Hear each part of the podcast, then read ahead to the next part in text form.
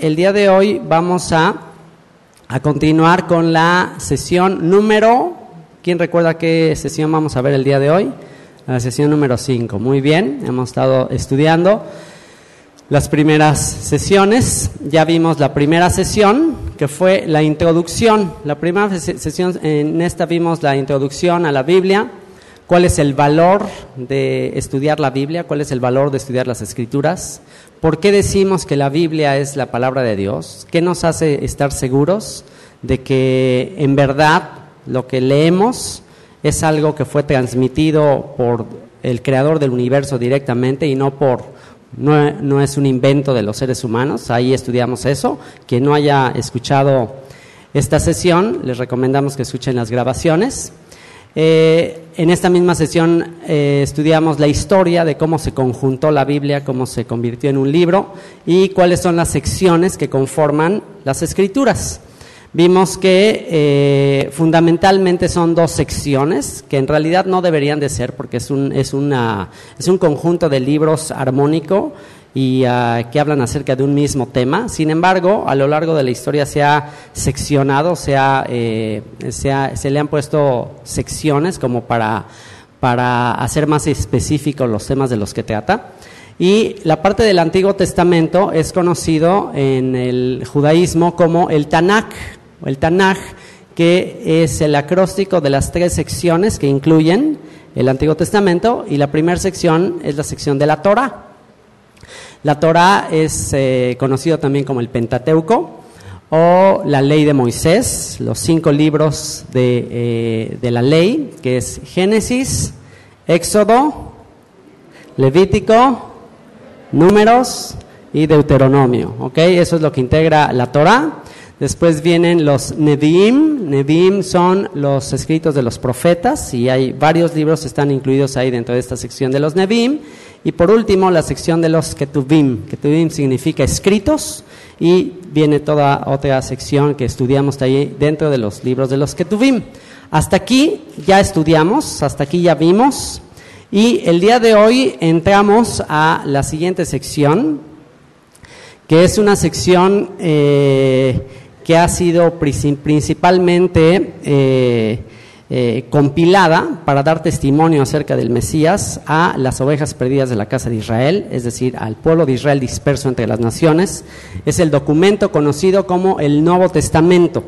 El Nuevo Testamento, en hebreo Brit Hadashah, y que vamos a, eh, a, dividir con el propósito de, de uh, facilitar el estudio en cuatro secciones. Estas cuatro secciones eh, las tenemos primeramente con los libros históricos, que es la sesión que vamos a ver el día de hoy.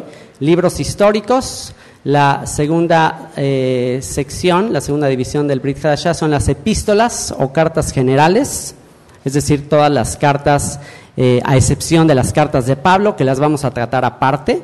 Las epístolas de Pablo las vamos a tratar como una sección muy importante que tiene un propósito muy importante, la sección de las cartas de Pablo. Y por último, la profecía final, Apocalipsis, como un libro muy, muy específico que nos habla ya de la, la, revelación final de todas las cosas. En el libro de Apocalipsis, digamos que ya queda todo lo que está escrito totalmente concluido, amarrado, revelado, eh, totalmente declarado al final. Todo cumplido en el libro de Apocalipsis. ¿Ok?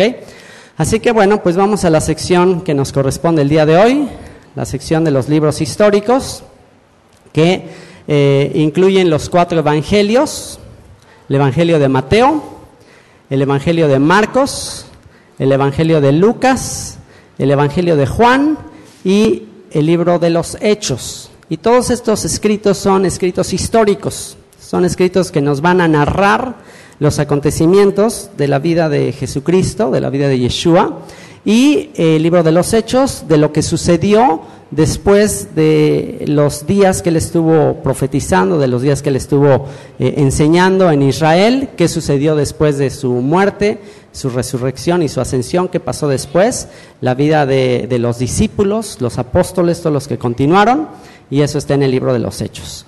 Así que, bueno, vamos a analizar el tema de los evangelios, que se conoce como eh, los evangelios sinópticos, la manera en que se conocen los cuatro libros, Mateo, Marcos, Lucas y Juan, se les conoce como evangelios sinópticos. ¿Por qué se llaman evangelios sinópticos? Porque nos hablan de un mismo tema, de una misma historia, pero desde diferentes perspectivas.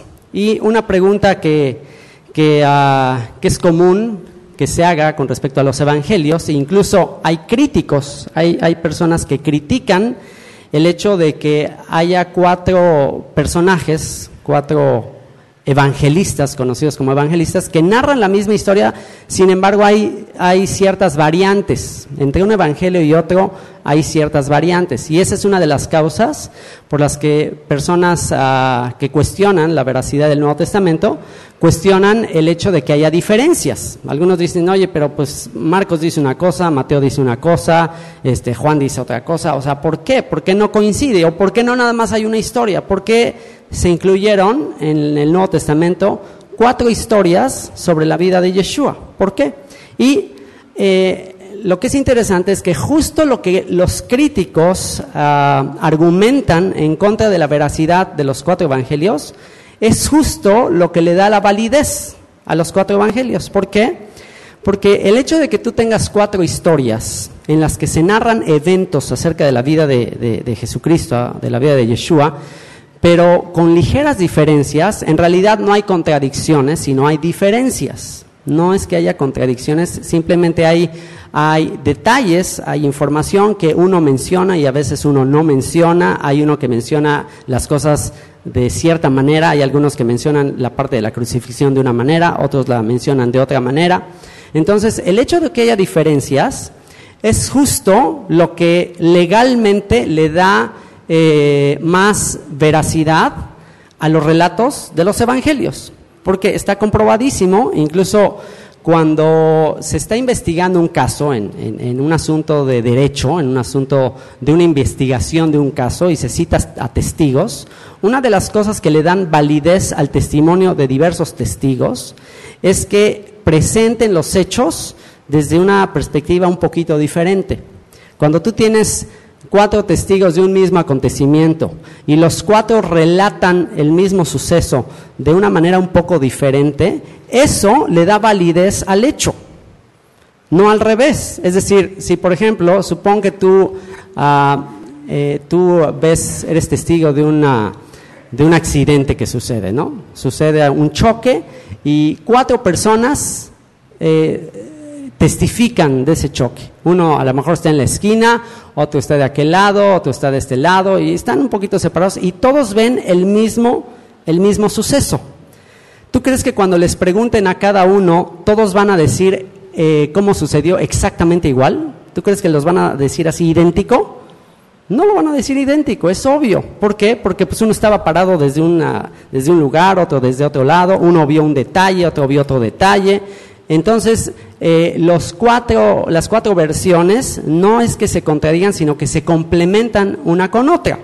Es exactamente lo mismo con la historia eh, de los evangelios, que se complementan unas con otras. Si, si tú encuentras a cuatro testigos que te narran un hecho y te lo narran igualito, idéntico, eso es una evidencia de que se pusieron de acuerdo para contar la historia. Esa es una evidencia de que, de que esa historia la inventaron.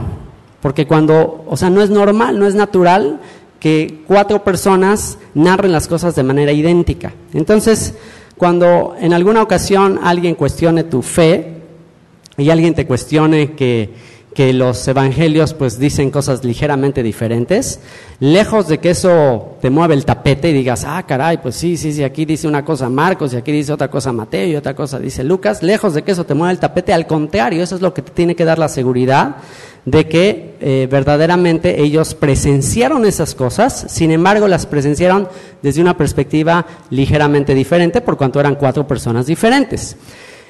Y, hay ciertas particularidades eh, en cada uno de los evangelios. Es interesante que sean cuatro, porque si analizamos, eh, cuando en la profecía se habla acerca de la redención del pueblo de Israel, que el pueblo de Israel iba a ser disperso entre todas las naciones, iba a ser disperso a los cuatro puntos cardinales de la tierra y en los últimos tiempos el Señor iba a traer a sus escogidos de los cuatro puntos cardinales de la tierra, de los cuatro puntos de la tierra los iba a traer de vuelta. Entonces, de alguna manera, los cuatro evangelios han sido eh, instrumentos usados por Dios para hablarle a distintos grupos de personas y desde una perspectiva ligeramente diferente. Por ejemplo, en el capítulo 4 del libro de Apocalipsis se narra una escena celestial. El apóstol Juan tiene una visión donde ve a cuatro seres vivientes. Y es una escena muy interesante que dice que vio cuatro seres vivientes.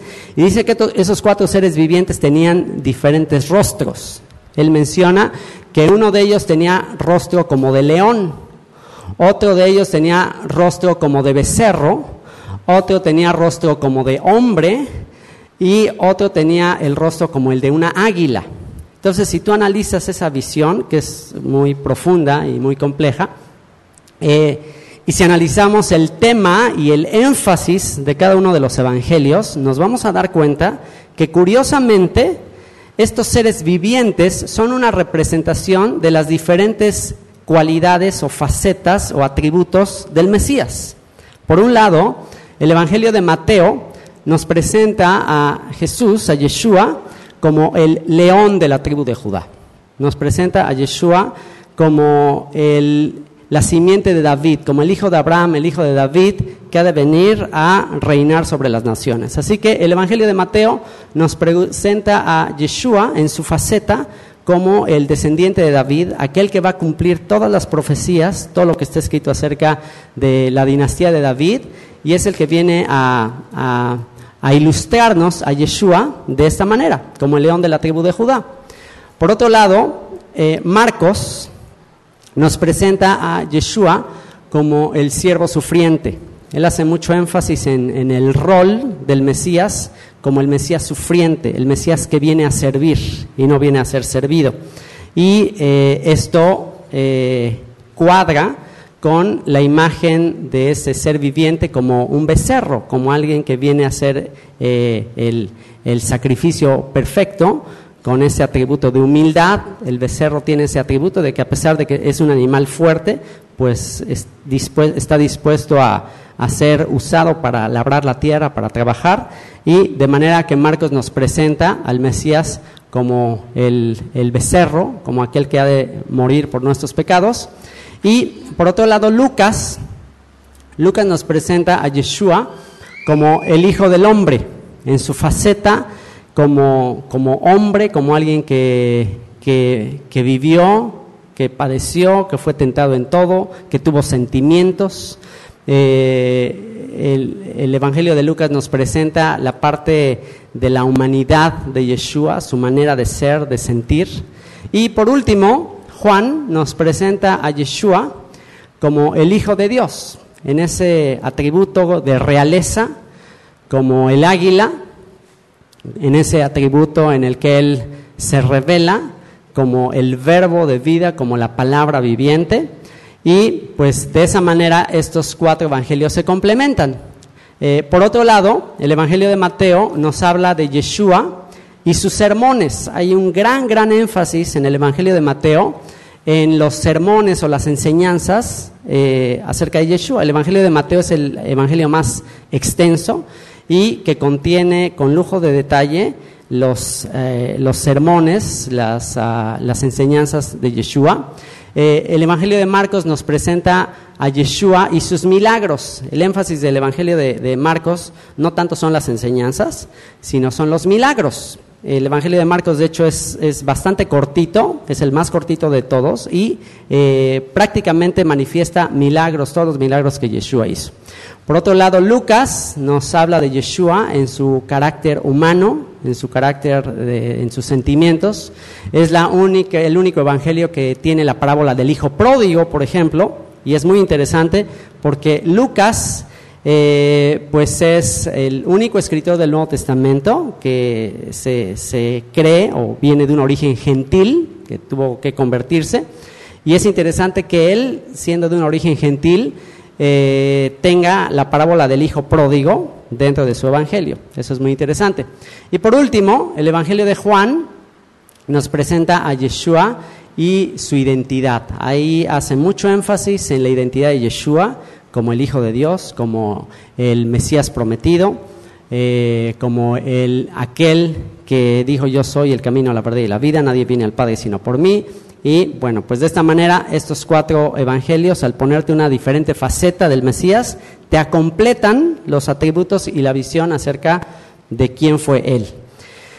Y hablamos acerca de cuatro evangelios y generalmente se habla de los cuatro evangelistas, los cuatro evangelios. Sin embargo, la palabra evangelio, hemos estado estudiando últimamente, que la palabra evangelio eh, tiene un significado comúnmente muy vago. La mayoría de las personas que tú le preguntas, bueno, ¿qué es el evangelio? A ver, explícame, explícame en pocas palabras qué entiendes por el evangelio. ¿Qué es el evangelio? Y pues dentro de la teología cristiana, pues el concepto de evangelio es un concepto sumamente simplista. Es un pensamiento casi, casi como que no, pues el evangelio es que Jesús murió y resucitó eh, al tercer día y ya, ese es el evangelio. Te quedas así, bueno, ¿y, qué más? O sea, ¿y cuál es el poder del evangelio? Si Pablo dijo que el evangelio es poder de salvación a todo aquel que cree, al judío primeramente y también al griego, entonces, ¿qué es el evangelio? ¿Dónde radica el poder del evangelio? Y para recordarlo y clarificarlo, y sobre todo ahorita que estamos estudiando la sección de los evangelios, pues veamos la mejor definición en las escrituras, en el mismo Nuevo Testamento, acerca de lo que contiene el evangelio. ¿Qué es lo que contiene el evangelio? ¿Qué es lo que hay dentro del Evangelio? ¿Qué es lo que tiene poder en el Evangelio para transformar vidas, para cambiar personas? ¿Qué es, ese, qué es eso que tiene poder que dice que es poder para salvación. ¿Qué contiene el Evangelio que tenga tanto poder para salvación? Bueno, lo dice el mismo apóstol Pedro. Vean lo que dice el apóstol Pedro, pongan atención. Dice, siendo renacidos, no de simiente corruptible, sino de incorruptible. Siendo renacidos, no de simiente, esta palabra simiente es ah, como una semilla, es la palabra semilla.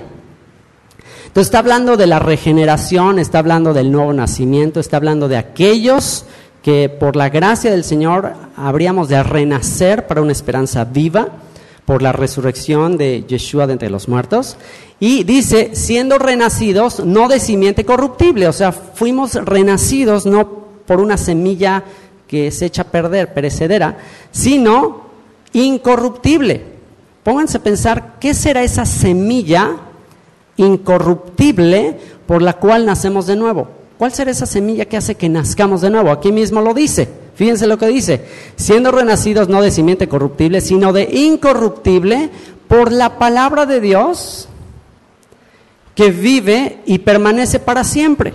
Entonces, ¿cuál es la semilla que te hace renacer? ¿Y qué es una semilla que no se va a echar a perder? ¿Qué es una semilla que te va a llevar a la vida eterna? ¿Cuál es esa semilla de la cual hemos de renacer? Pues aquí mismo lo dice, la palabra de Dios. Ahora, para el apóstol Pedro, pónganse a pensar como Pedro. Haz de cuenta que tú eres Pedro, ¿ok? Haz de cuenta que tú estás en las sandalias de Pedro y tú estás escribiendo este texto, lo estás escribiendo, y cuando tú estás escribiendo por la palabra de Dios, que vive y permanece para siempre, ¿qué sería para Pedro? ¿Qué estaría en su mente, en la mente de Pedro, qué sería la palabra de Dios? ¿Qué era para Pedro la palabra de Dios? Las escrituras del Antiguo Testamento, ¿correcto? La palabra que Dios le dio a Moisés, las palabras de los profetas, las palabras de los escritos. Eh, y entonces, ¿qué dice? Siendo renacidos no de simiente corruptible, sino incorruptible por la palabra de Dios que vive y permanece para siempre. E inmediatamente Pedro cita el texto de Isaías 46, 9, por si todavía tuviéramos duda de qué estaba pensando Pedro cuando estaba escribiendo eso. Y si quieres evitar equivocarte cuando estés interpretando la Biblia, te voy a dar la regla más importante de interpretación bíblica. Si no quieres equivocarte cuando interpretes la Biblia, esta es la regla más importante. La regla más importante es que tienes que aprender a, a pensar lo que los escritores de la Biblia están pensando. Tienes que aprender a pensar cuando estés leyendo la Biblia en qué estaban pensando ellos cuando estaban escribiendo ese escrito. A lo mejor tú me vas a decir, oye, pues está, está, o sea, ¿cómo crees? O sea, ¿cómo le hago para pensar lo que Pedro estaba pensando hace dos mil años? O sea, de entrada somos muy diferentes, yo soy mexicano, cancunense, lo que sea, y yo qué tengo que ver con Pedro hace dos mil años. O sea, ¿cómo, voy a saber? Pues ni, que, que supiera telepatía, o, o sea, ¿cómo voy a saber lo que está pensando? Entonces, pero ¿tú crees que es posible saber lo que alguien está pensando eh, de los escritores de la Biblia? ¿Crees que que es posible saberlo? ¿Cómo? ¿Cómo podemos saberlo? ¿Cómo se imaginan? Pues por las citas, por los textos que ellos mencionan. La clave es, si aquí él está diciendo por la palabra de Dios que vive y permanece para siempre, e inmediatamente cita a Isaías, pues entonces eso te da la confirmación de, ah, bueno, él está para argumentar lo que está escribiendo, entonces cita una profecía de Isaías, que de qué habla. Vamos a ver de qué habla. Isaías 46 y 9, aquí está escrito. Dice, porque toda carne es como hierba y toda la gloria del hombre como flor de la hierba. La hierba se seca y la flor se cae, mas la palabra del Señor permanece para siempre. Y si tú lees todo el texto de Isaías 40, es el texto que habla acerca de la voz que clama en el desierto. Dice, voz que clama en el desierto, preparad camino para el Señor. Todo valle se ha alzado, todo monte se ha bajado y allá nace el camino, porque ya venía el día del Señor. Y entonces es un, es una, es un texto de Isaías que llama al pueblo de Israel al arrepentimiento llama al pueblo de Israel a que vuelvan a los caminos del Señor, porque está anunciando que ya viene el día del Señor. Entonces, por cuanto ya viene el día del Señor, está exhortando a la nación a que se arrepienta, a que vuelva a la palabra de Dios. Y ahí es donde dice, porque toda carne es como hierba, y toda la gloria del hombre como flor de la hierba, la hierba se seca y la flor se cae, más la palabra del Señor permanece para siempre. Como diciendo, ¿sabes qué? Deja de confiar en tus propias eh, en tus propios conceptos, en tus propias filosofías, en tu propia religión. Deja de confiar en, en, tus propios recursos. Deja de confiar en eso y vuélvete a la palabra de Dios, porque toda la gloria del hombre es como la hierba del campo. Entonces lo único que va a permanecer es la palabra de Dios.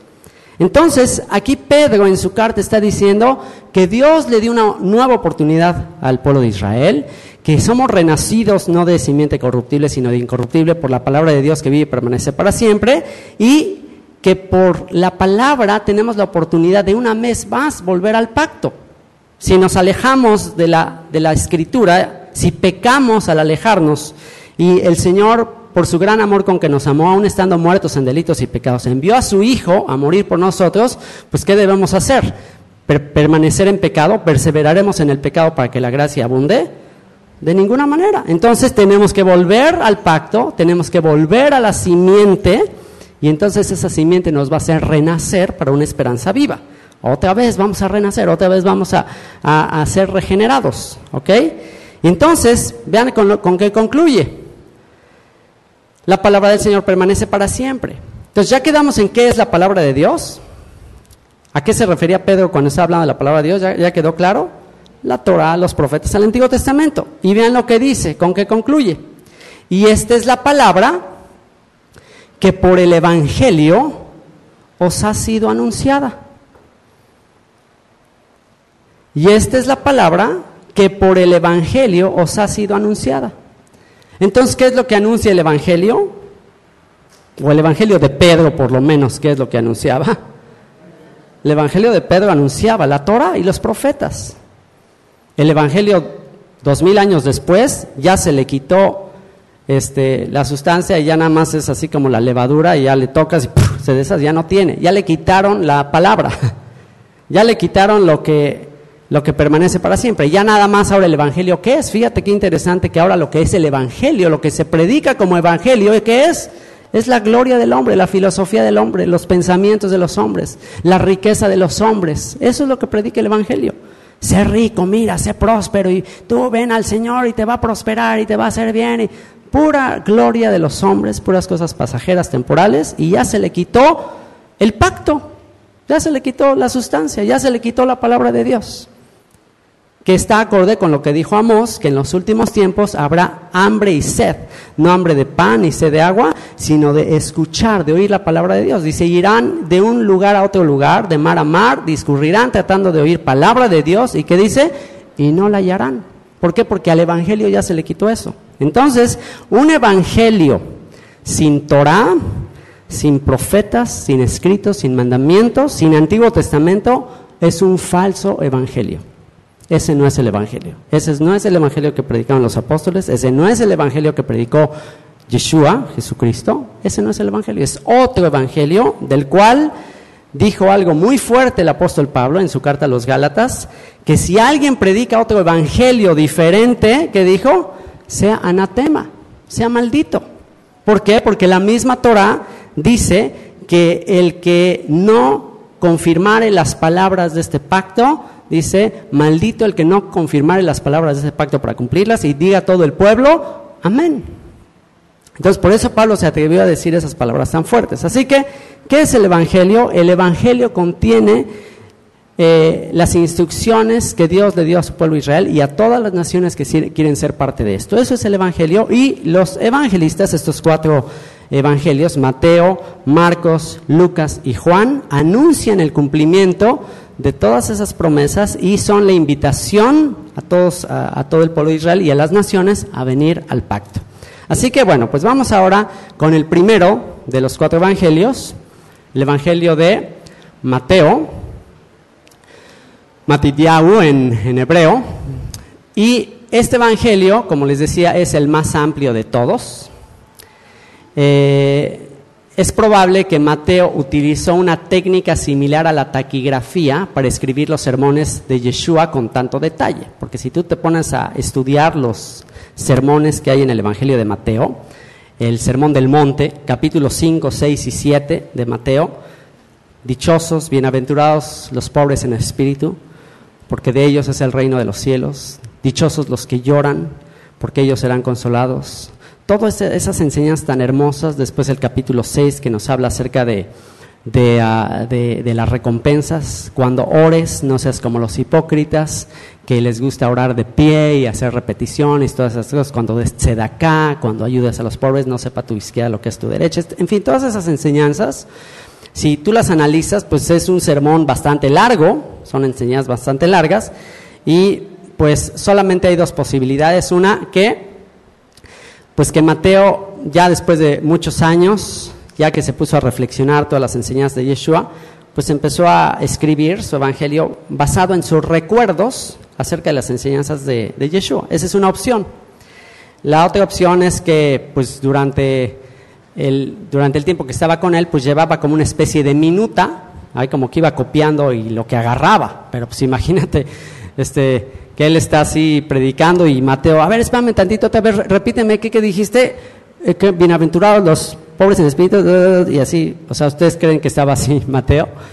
Eh, entonces, él como cobrador de impuestos, eh, lo más probable es que él tenía un entrenamiento para registrar datos. Y este, esto tiene una enseñanza muy linda, una aplicación muy linda, y es que el Señor siempre va a usar tus dones y talentos que aprendiste, quizás en el mundo totalmente secular, quizás nada que ver con, la fe, pero siempre lo va a usar por algo, por algo has aprendido todo lo que aprendiste. No deseches nada de lo que, de lo que has aprendido a lo largo de la vida, porque sin duda un día eh, el Señor va a usar todo eso que tú has aprendido. Entonces, en aquella época, pónganse a pensar, sin, sin lo que ahora tenemos, sin copiadoras, sin imprentas, sin fax, sin internet, sin todas estas cosas para registrar datos, sin grabadoras. Imagínense, a hubiera estado bien a tener una grabadora ahí para el sermón del monte. A ver, Yeshua, háblale y ahí te grabo en MP3. Y ya que nos lleguen las grabaciones hasta ahora, wow. Entonces, en esa época que no había toda esta clase de adelantos, pues era obvio que existían técnicas para copiar de manera rápida todos los sistemas de taquigrafía y todo esto, pues por supuesto que son muy antiguos. Entonces, eh, una persona con, con, las, ah, con las cualidades, con la carrera que tenía Mateo como un cobrador de impuestos, él, aunque era judío, él se dedicaba a cobrar impuestos para los romanos, lo cual en su época pues era una súper afrenta para su pueblo. Él no era querido ni por sus propios paisanos, era despreciado porque estaba trabajando para el enemigo y también era despreciado por los propios romanos, porque los romanos lo veían, ah, pues este es un traidor, o sea, no es capaz ni siquiera de ser fiel a su propio pueblo, y sus propios hermanos, sus paisanos, pues también lo veían como un traidor. Entonces, bueno, pues eh, a pesar de todo eso, por supuesto que era un hombre sin duda, totalmente secular, totalmente, o sea, nada religioso, porque ya para estar cobrando impuestos para para el emperador es porque de plano no le importaban en absoluto las escrituras. Entonces, bueno, tenía sus cualidades que había aprendido, como estas que les digo, de que pues él tenía estas técnicas para, para registrar información, para registrar datos. Y eh, es interesante que en, el, en su Evangelio, en el capítulo 9, versículo 9, dice que pasando Yeshua de allí, vio a un hombre llamado Mateo este texto es impresionante. Fíjense lo que dice. Dice, pasando Yeshua de ahí, vio a un hombre llamado Mateo, que estaba sentado al banco de los tributos públicos, cobrando impuestos para el emperador. Y le dijo, sígueme. ¿Y qué dice?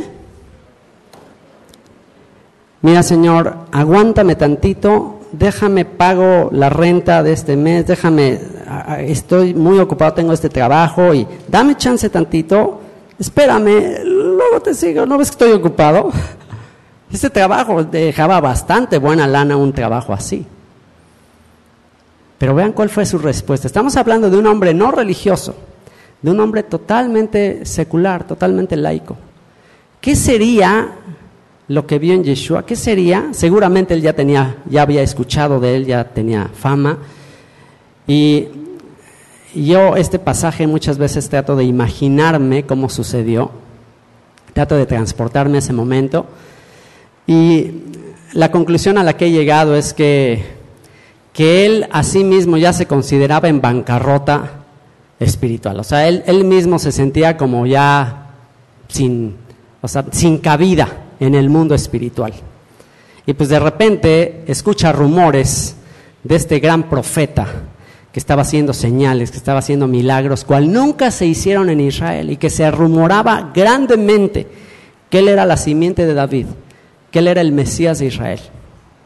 Y entonces, ¿tú cómo te sentirías como cobrador de impuestos, como lo opuesto a tener la expectativa del Mesías que va a venir a reinar, haciendo totalmente lo opuesto?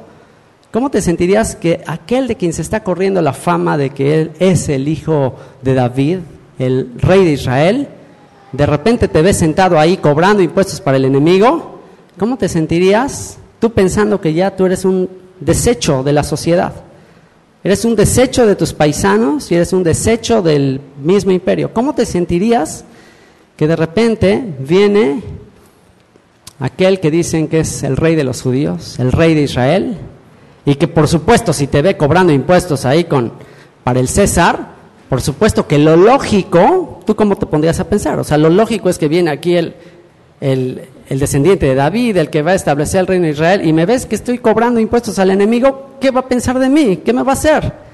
Pues me va a recriminar, me dice, ¿qué te pasa? ¿Qué estás haciendo? O sea, me va a parar una regañiza, me va a decir eso, eres un desecho, no sirves para nada, ¿cómo te atreves? Sin duda hubo algo ahí en la mirada del Señor, sin duda hubo algo ahí que lo dejó así en shock, de decirle, sígueme, sé mi discípulo. Y en esa época decirle a alguien, sígueme, era, ven prácticamente a convivir conmigo, a vivir conmigo. O sea, los rabinos en esa época cuando llamaban a sus discípulos, pues prácticamente pues pasaban todo el tiempo con ellos. Entonces imagínate lo que habrá experimentado este hombre decir, oye, el Mesías de Israel, el hijo de David, este gran profeta, me está diciendo a mí que le siga. ¿Tú crees que en ese momento se habrá puesto a pensar y a considerar, híjole, pues es que aquí estoy ganando una muy buena lana, ¿cómo voy a despreciar? ¿Tú crees que él se puso a considerar lo que podía pagarle Roma ante un llamamiento del hijo de David, el Mesías de Israel? ¿Tú crees que él, se iba a poner allá a contarle los chiles al Señor? En ese momento dijo, Señor, a pesar de lo que soy, a pesar de lo que he hecho, a pesar de que yo soy un desecho de la sociedad, me estás llamando. Pero por supuesto. ¿Y qué dice? Inmediatamente dice, se levantó y qué? Y le siguió. ¿Te ha pasado algo así? ¿Has llegado a comprender al nivel que Mateo lo comprendió lo que significa que Él te diga, sígueme, sígueme, vive conforme a lo que yo te voy a decir, deja cualquier cosa que este mundo te pueda ofrecer, sígueme. ¿Has experimentado eso? Si te lo dijera hoy, ¿te levantarías con la misma velocidad que Él se levantó? ¿Estarías dispuesto a decir, a dejarlo todo lo que este mundo te puede ofrecer por seguirle? ¿O le dirías, mira Señor, un añito más, dame chance de que siga beneficiándome de esto y luego vemos? ¿Qué harías? Así que bueno, este es un evangelio poderoso y pues nada menos que de ser un cobrador de impuestos, se convirtió en aquel que registró con más lujo de detalle todos los hechos y las enseñanzas acerca de Yeshua. Ese es el máximo ejemplo de una vida que parece que ya no tiene sentido y de repente se convierte en, un, en una historia poderosísima que cambió la vida de millones de personas. Si él se hubiera quedado ahí en, el banco de los tributos públicos, jamás se hubiera conocido nada acerca de su vida. Pero por esa decisión que tomó, tú y yo estamos aquí este, escuchando y leyendo una vida que trascendió para la eternidad. Así que tú qué crees? ¿Vale la pena dejarlo todo por seguirle a Él? ¿Tú qué crees? Y bueno, pues este es el Evangelio de Mateo. Eh, ya dijimos, es un Evangelio, es la palabra del Señor reflejada a través del Mesías. ¿Dónde? En Judea. ¿Cuándo?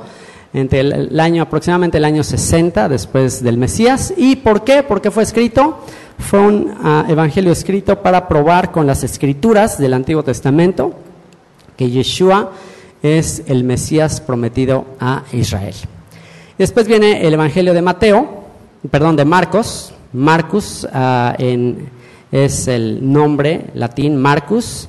Eh, también se le conoce como Juan Marcos o Johanan Marcus.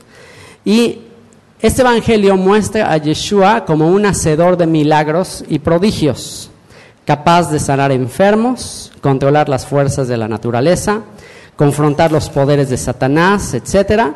Y a pesar de todas estas señales, despreciado por los hombres, varón de dolores, rechazado por los líderes religiosos, quienes buscaban matarlo, sus vecinos que lo menospreciaban e incluso su familia que pensaba que se había vuelto loco. Hay un episodio que él narra de una manera muy particular, en la cual dice que su madre y sus hermanos fueron a tratar de, sacarle de un momento en que estaba predicando ahí, y dice que sus hermanos y su mamá pensaron que estaba fuera de sí. Entonces él registra ese dato interesante de que ya hasta su mamá y sus hermanos llegaron a pensar que Jesús, que Yeshua ya se había vuelto loco, eh, y bueno, trataron de ir a, sacarlo de ahí, y fue cuando el Señor dijo, mi madre y mis hermanos son los que hacen la voluntad de mi Padre. Así que bueno, eh, los nombres de este evangelista combinan la personalidad de ambas casas de Israel, Johanan Marcus, eh, y se dirige a ambas casas, utiliza términos latinos dentro de su evangelio, utiliza palabras latinas y explica prácticas judías para darse a entender mejor. Es decir, como que este evangelio fue dirigido a una audiencia no judía, que no iba a entender muchas de las prácticas judías y por eso a veces como queda una pequeña explicación de lo que cada una de ellas es. Y se cree también que él es, que este joven, es el que corrió desnudo en el arresto de Yeshua. En el capítulo 14, 51 al 52, dice que cuando lo fueron a arrestar, que hubo un muchacho que soltó su capa y salió de ahí desnudo, y se cree que fue él. Tenía alrededor de 12 años, más o menos como, como mi hijo Dani, en esa, en ese momento. Y fue un discípulo de Pedro, fue discipulado por Pedro, eh, de acuerdo a Primera de Pedro, capítulo 5, versículo 13. Eh, se escribió en Judea, también alrededor del año 60 después del Mesías. De hecho, se cree que este fue el primero de los evangelios en escribirse. ¿Y por qué? Porque fue escrito, fue escrito para probar a romanos y judíos con señales y milagros que Yeshua es el Mesías sufriente. Y un texto clave, un pasaje clave de este Evangelio, Marcos 10, 42 a 45, anótenlo ahí como un pasaje clave de este Evangelio, que dice, mas Yeshua llamándolos les dijo, Sabéis que los que son tenidos por gobernantes de las naciones se enseñorean de ellas y sus grandes ejercen sobre ellas potestad. Pero no será así entre vosotros, sino que el que quiera hacerse grande entre vosotros será vuestro servidor. Y el que de vosotros quiera ser el primero será siervo de todos. Porque el Hijo del Hombre no vino para ser servido, sino para servir y para dar su vida en rescate por muchos. Así que, como les decía, Marcos presenta a Yeshua como el siervo sufriente, como un servidor de todos, y lo presenta de esta manera. Así que este es el pasaje clave. Aquel que quiera ser el mayor debe ser el que sirve a todos. ¿Perdón? Que no dije cuándo. Ah, sí, dije que aproximadamente entre el año 60 después del Mesías, aproximadamente. ¿Ok? Bueno, y vamos ahora al Evangelio de Lucas. El Evangelio de Lucas. Lucas es también autor del libro de los Hechos. Lucas trató de ordenar y detallar de manera histórica los acontecimientos de la vida de Yeshua. Para Teófilo, una, una persona que él menciona ahí con el nombre de Teófilo, eh, excelentísimo Teófilo, posiblemente era un alto funcionario del emperador romano, es muy posible que este eh, funcionario del imperio romano estaba interesado en la historia acerca de Yeshua y le encargó a, a este hombre que hiciera toda una investigación y él se encarga de poner en orden todas las cosas que Yeshua comenzó a hacer y a enseñar. Eh, Lucas, la particularidad de este evangelio es que él hace énfasis en el rol de las mujeres más que ningún otro de los evangelios. En el Evangelio de Lucas se menciona mucho las actividades de las mujeres, eh, acciones que están llevando a cabo las mujeres. Es interesante que este Evangelio más menciona este detalle. Posiblemente él es el único escritor de origen gentil del Nuevo Testamento, originario de Antioquía, actual Turquía, aunque sería prosélito de Pablo es decir, fue alguien converso al judaísmo por Pablo, eh, en Colosenses 4:11 hay una mención al respecto. Y a partir del capítulo 16 del libro de los Hechos, acompañó a Pablo en sus viajes como su médico de cabecera. ¿Se acuerdan que Pablo pues eh, padecía continuamente de, pues de, de, algunas enfermedades, algunos dicen que era algún tipo de malaria, algunas personas dicen que tenía algún problema con los ojos, y Lucas estaba ahí acompañándole en sus viajes como médico de cabecera. Eh, fue el más leal compañero de Pablo. Fue el que más eh, estuvo al lado de Pablo, sobre todo en el momento final de la vida de Pablo, cuando ya todos abandonaron a Pablo. Una vida muy triste la de Pablo, de tanto viaje, tanta predicación, tanta enseñanza, tantos desvelos, para que al final, cuando estaba en la cárcel, todos lo dejaron. Increíble. A veces me pongo a leer eso y digo, oh my. Pero me consuela, me consuela, me consuela el que a lo mejor en su tiempo no vio nada, pensó a lo mejor en algún momento que, pues de qué había servido toda su vida, a lo mejor en algún momento este, llegó a pensar que, pues que qué desperdicio, quizás, no sabemos, aunque él tenía mucha convicción de que lo había hecho lo correcto, él dijo palabras impresionantes que ya quisiera yo algún día decir. He peleado la buena batalla, he completado la fe, por lo cual me está guardada en los cielos la corona de justicia. Imagínate tú poder decir esas palabras al final de tu vida. He guardado la fe, he peleado la buena batalla. ¿Te gustaría decir esas palabras al final de tu vida? ¡Wow!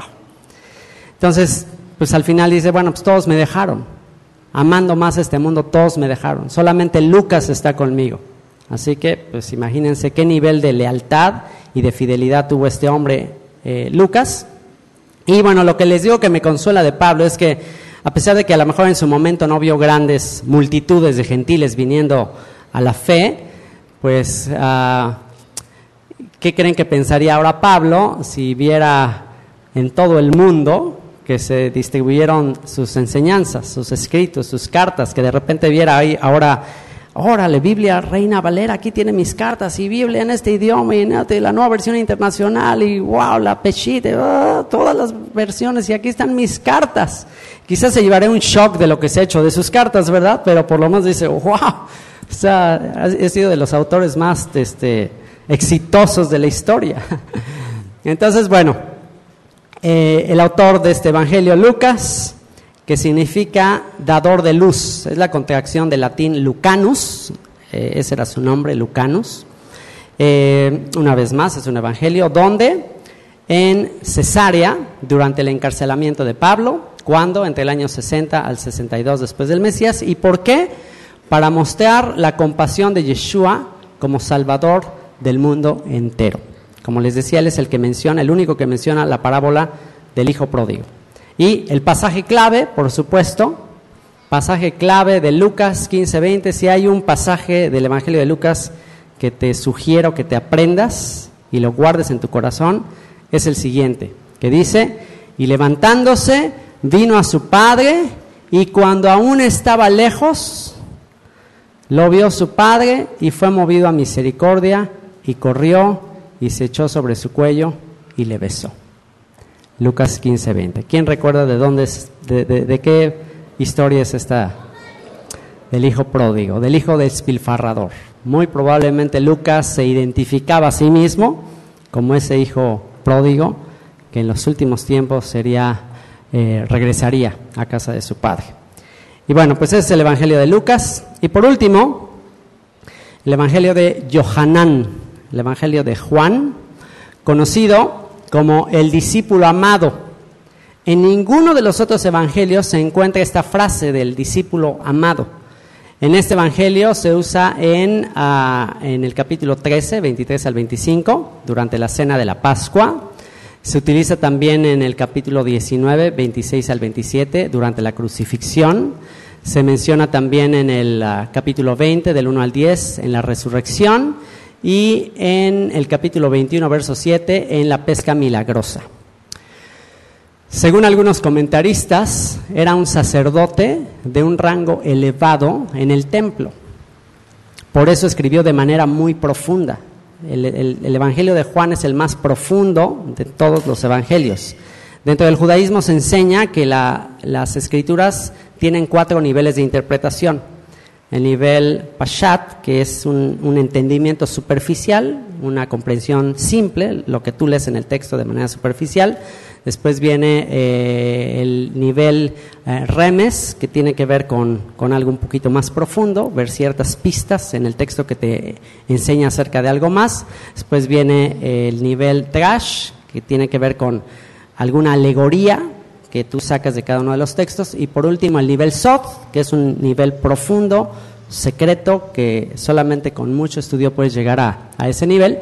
Y eh, su, su evangelio está escrito en este nivel. Muchas de sus enseñanzas son escritas en este nivel y por eso es muy importante conocer muy bien todas las demás escrituras para entender el Evangelio de Juan, porque si no, se puede hacer un disparate de muchos de los textos de, él, como por ejemplo el tema del pan de vida, de que su carne y su sangre, y el que no coma de mi carne ni beba de mi sangre, no tiene vida en sí mismo. Entonces, si tú no conoces todo el concepto y todas las escrituras, pues puedes hacer un disparate de ese texto y puedes empezar a enseñar que el que no se coma una una cosita redondita y si no te la comes, pues entonces no vas a tener vida eterna. Entonces eso ya totalmente es un disparate que no tiene nada que ver con lo que él estaba enseñando acerca de la carne y la sangre acerca del Mesías.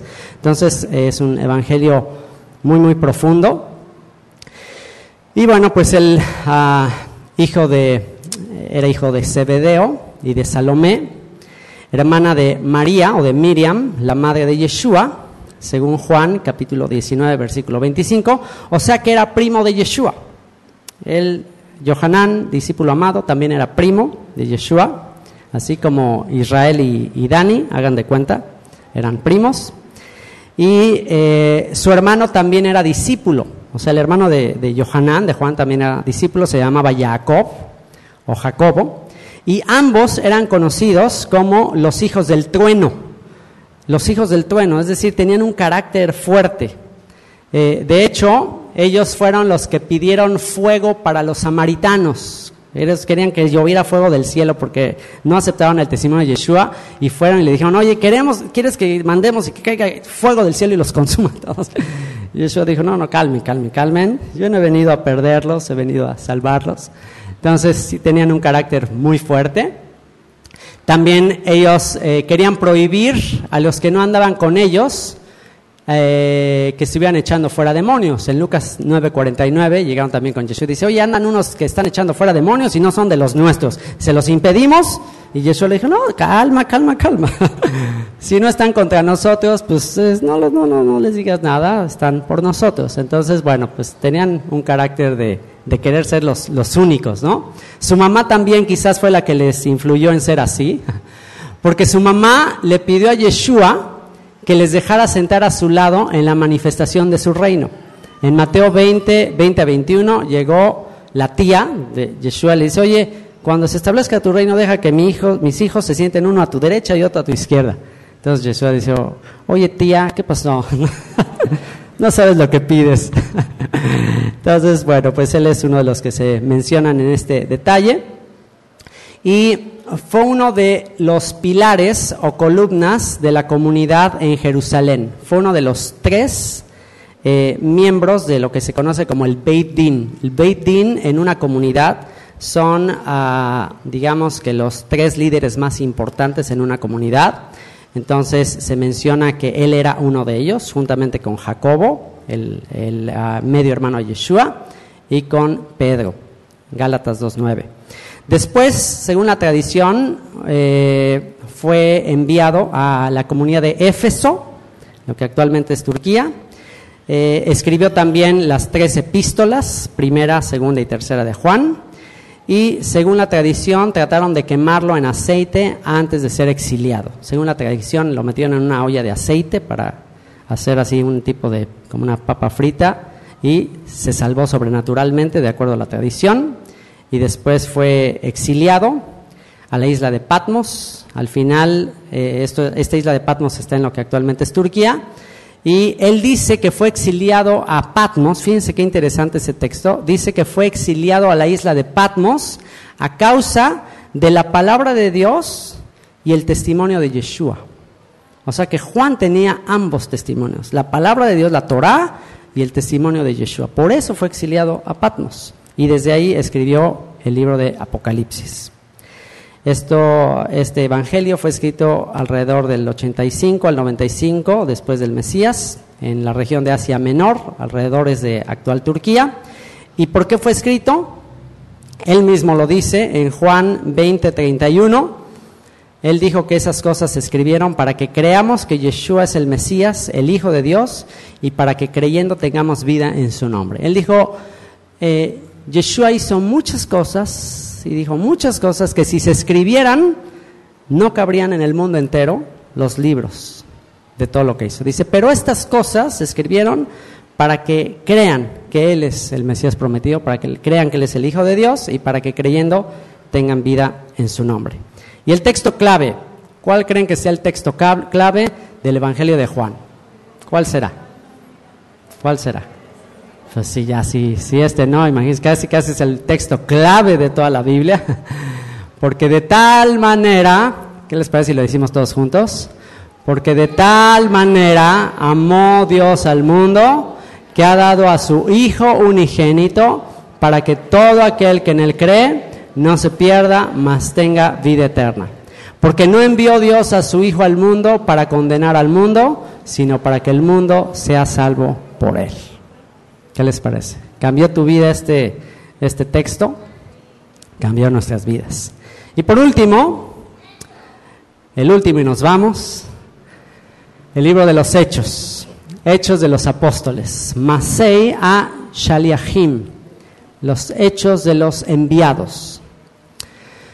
Y aunque se conoce este libro como el, como el libro de los Hechos de los Apóstoles, en realidad eh, no tanto así son los hechos de los apóstoles, no tanto son así las, las obras de los apóstoles, sino más bien serían los hechos o las obras del Ruach HaKodesh, del Espíritu de Dios, en los apóstoles, dentro de los apóstoles. Ya aquí los apóstoles fueron llenos del Espíritu y se convirtieron en testigos en Jerusalén, en toda Judea, en Samaria y hasta lo último de la tierra. Así que ellos, en realidad, si analizamos el libro de los Hechos y la parte final de los Evangelios, en realidad hubo una transformación sobrenatural de los apóstoles de antes y después de eh, la llenura del Espíritu Santo. Una vez que fueron llenos del Espíritu, entonces se transformaron sus vidas y se convirtieron en hombres sumamente eh, eh, llenos de valor y desde ahí cambiaron todas las cosas. Así que el propósito del Espíritu al comenzar con estos apóstoles es y sigue siendo, siempre fue y seguirá siendo, la de reunir los huesos secos que se mencionan en el profeta eh, Ezequiel capítulo 37. Ese es el propósito del Ruach HaKodesh, el espíritu que ha de soplar sobre la faz del campo. ¿Se acuerdan de esa profecía de Ezequiel 37? ¿Y cuál es el propósito del espíritu soplando sobre la tierra? De los cuatro puntos cardinales. ¿Qué es lo que dice la profecía de Ezequiel 37? Que va a ser el espíritu soplando. ¿Qué va a ser? va a darle vida a los huesos secos. ¿Y quiénes son esos huesos secos? ¿Quiénes son? Los huesos secos es la casa de Israel que está sembrada entre las naciones. ¿Qué se hizo con lo que con el dinero con el cual se vendió a Yeshua? ¿Se acuerdan qué fue lo que se hizo? ¿Qué se compró con el, con el precio de, de su sangre? ¿Qué se compró? El campo del alfarero. ¿Para qué era el campo del alfarero? Dice que se usaba para sepultura de los extranjeros. Entonces ahí está, ahí está la clave para que entendamos el sacrificio de Yeshua para qué fue.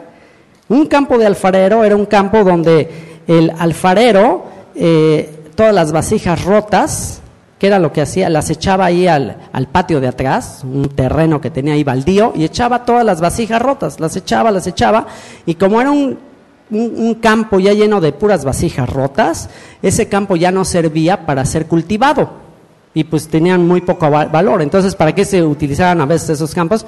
Pues como una fosa común. De repente había gente extranjera que pues, no podían sepultarla en un lugar este, de, israelitas, de judíos, y pues ahí se sepultaban extranjeros.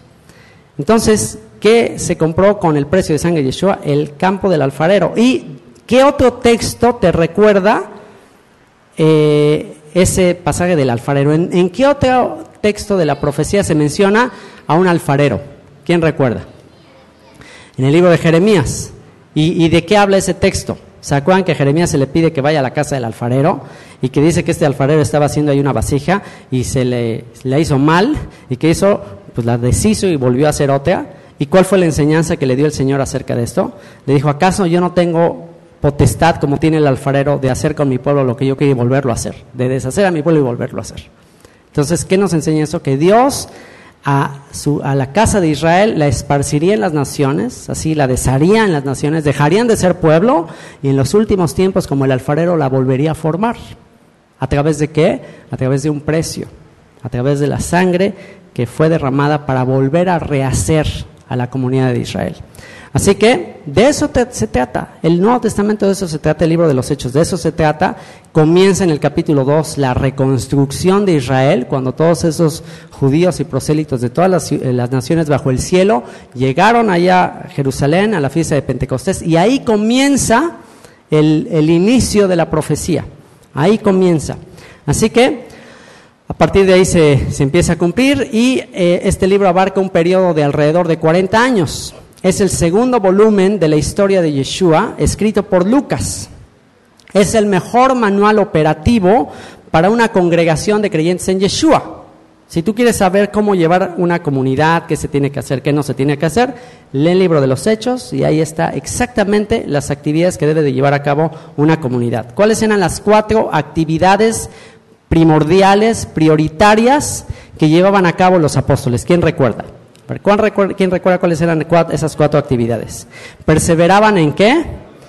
En la, doctrina de los apóstoles. Ok, número uno, perseveraban en la doctrina de los apóstoles y la doctrina de los apóstoles, la enseñanza de los apóstoles era la enseñanza de Yeshua y la enseñanza de Yeshua era la de los profetas y la de los profetas era la de Moisés. Perseveraban en las escrituras, en las oraciones, en la comunión unos con otros y en el partimiento del pan, es decir, comían juntos, comían todos los días en las casas, teniendo alegría y sencillez de corazón. Entonces, y dice, y al hacer estas cuatro actividades, el Señor añadía cada día a la iglesia, a la comunidad, los que habían de ser salvos. Es decir, no andaban organizando tómbolas, rifas, kermeses, no, no, solamente se dedican a estas cuatro cosas y el Señor añadía los que habían de ser salvos.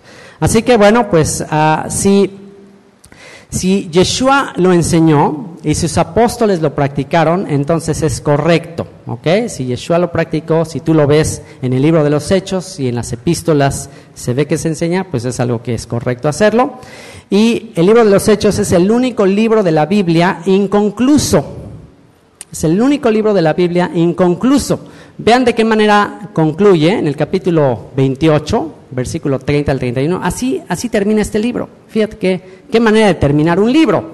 Ponte a pensar en Lucas, decirle, oye Lucas, ¿por qué no terminaste un poquito despedida? Oigan, pues bueno, pues esas son mis palabras y pues que Dios les bendiga y espero les gusten y luego nos vemos, o algo así. O sea, despídete, Lucas. ¿Por qué? ¿Por qué lo terminas así?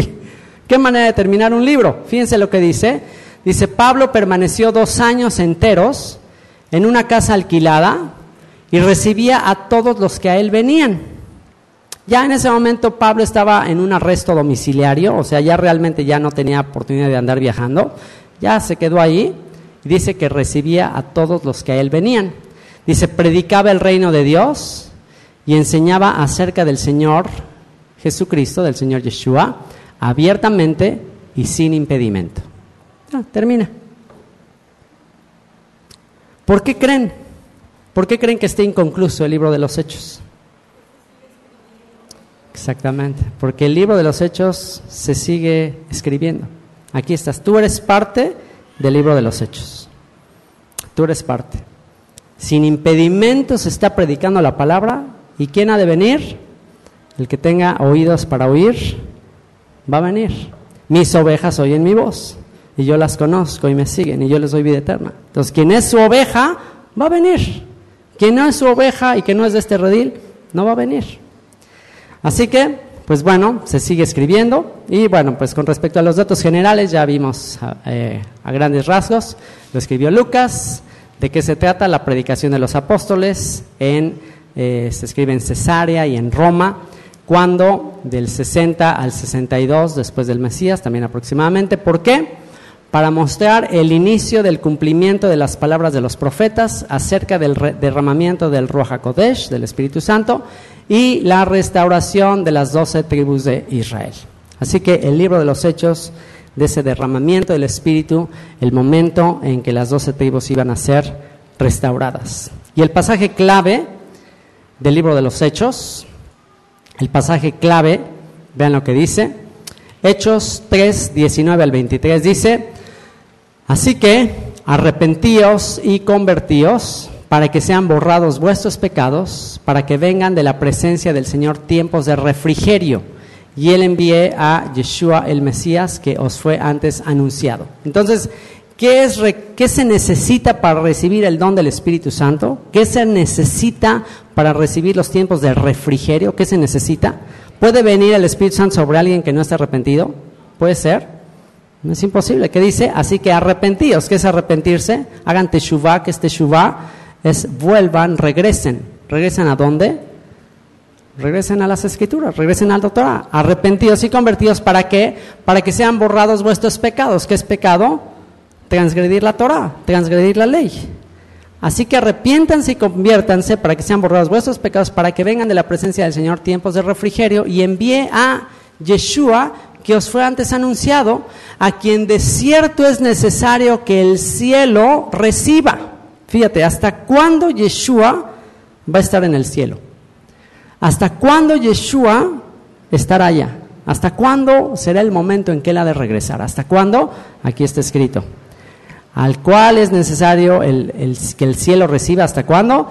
Hasta los tiempos de la restauración de todas las cosas. De que habló Dios por boca de sus santos profetas que han sido desde tiempo antiguo. Porque Moisés dijo a los padres, el Señor vuestro Dios os levantará profeta de entre vuestros hermanos como a mí, a él oiréis en todas las cosas que os hable, y toda alma que no oiga a aquel profeta será desarraigada del pueblo. Me gustó mucho lo que dijo hoy en el mediodía, y es, ¿para qué Dios enviaba profetas al pueblo? ¿Para qué? Para que se arrepintieran del pecado y volvieran a la Torah. Si el pueblo de Israel no pecaba, pues no necesitaban profetas. Los profetas eran, vuelvan a la Torah. Entonces, si el Mesías viene como un profeta del que habló Moisés, ¿qué tiene que suceder? ¿Qué tiene que suceder primero para que Él verdaderamente se manifieste y para que su espíritu comience a venir? ¿Qué tiene que suceder? La restauración de todas las cosas, volver a la fe de nuestros padres, dejar la apostasía, dejar todas las doctrinas equivocadas de Roma y volver a las sagradas escrituras. Así que, libro de los hechos, se sigue escribiendo, serás parte de él, serás parte del verdadero evangelio, serás parte del derramamiento del Espíritu Santo.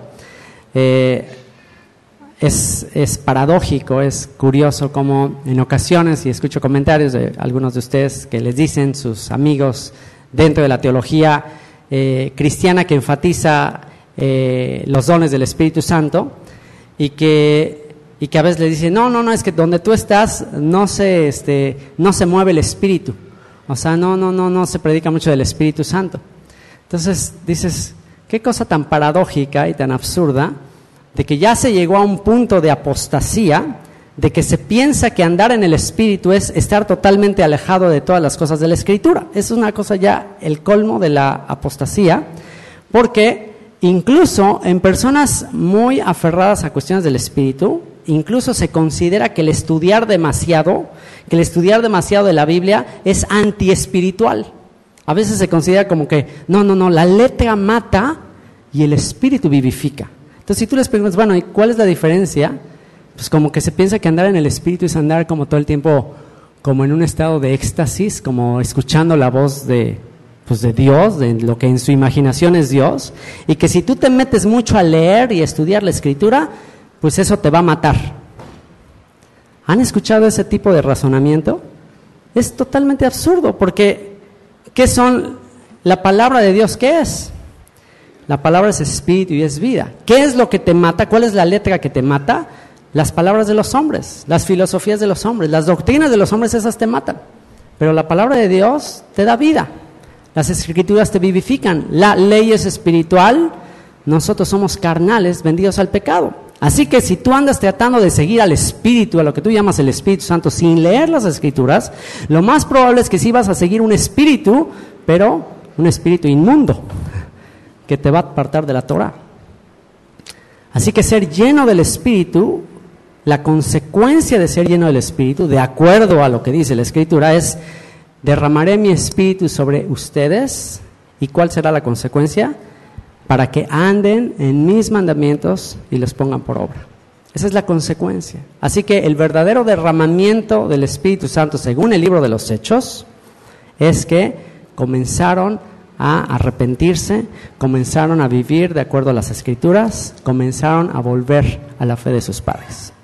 ¿Estaremos listos para que el Espíritu de Dios verdaderamente se derrame sobre nosotros? ¿Estaremos listos para esos tiempos de refrigerio? pues depende de tu arrepentimiento y de mi arrepentimiento. Vamos a orar. Padre, te rogamos que, que vengan esos tiempos, Señor, de los que tú hablaste. Que vengan esos días de Elías. Que vengan esos tiempos de refrigerio, Señor. Y Señor, para que vengan esos tiempos de refrigerio y para que recibamos todos esos dones de tu Espíritu, Señor, es necesario que toda la casa de Israel y que todas las naciones reconozcan su maldad, reconozcan su pecado, Señor. Tu palabra dice que, que el Espíritu Santo le será dado a los que te obedecen, Señor. Que el Espíritu Santo le será dado a aquellos que, que se apartan de la inmundicia, que se apartan de su necedad, Señor, y que reconocen que están lejos de ti, Señor. Padre, vivifícanos, vivifica a tu pueblo, vivifica a cada uno de nosotros, Señor. Envía tu palabra y sánanos. Señor, sé tú como el rocío para cada uno de nosotros. Sopla tu espíritu sobre nosotros que somos huesos secos, que somos eh, esas vasijas rotas en ese campo del alfarero lleno de huesos de extranjeros. Eso es lo que somos nosotros, Señor. Huesos secos, que necesitamos ser renovados y renacidos, no de simiente corruptible, sino de incorruptible por tu palabra que vive y permanece para siempre, Señor, porque toda nuestra gloria, toda nuestra prudencia, toda nuestra competencia, toda nuestra inteligencia, todo lo que razonamos, Señor, es como la flor del campo, como la hierba que se seca y se marchita. Pero tu palabra, Señor, permanece para siempre. Y esta es la palabra que por el Evangelio nos está siendo anunciada. Señor, queremos venir delante de ti y estar a cuentas. Y tú dijiste que si nuestros pecados fueren como la grana, como la nieve serán emblanquecidos. Si fueran rojos como el carmesí, vendrán a ser como blanca lana. Si quisieres y oyereis, te saciarás del bien de la tierra, Señor. Y queremos escuchar tu voz, queremos que nos hables y queremos que tu espíritu venga sobre nosotros. Bendito seas, Padre, por este tiempo, bendito seas por tu palabra. Y Señor, yo te ruego que nos ayudes a maravillarnos con la armonía y la unidad de tus escrituras y darnos cuenta que tu palabra es verdadera y que para siempre permanece en los cielos. Bendito seas en el nombre de Yeshua. Amén.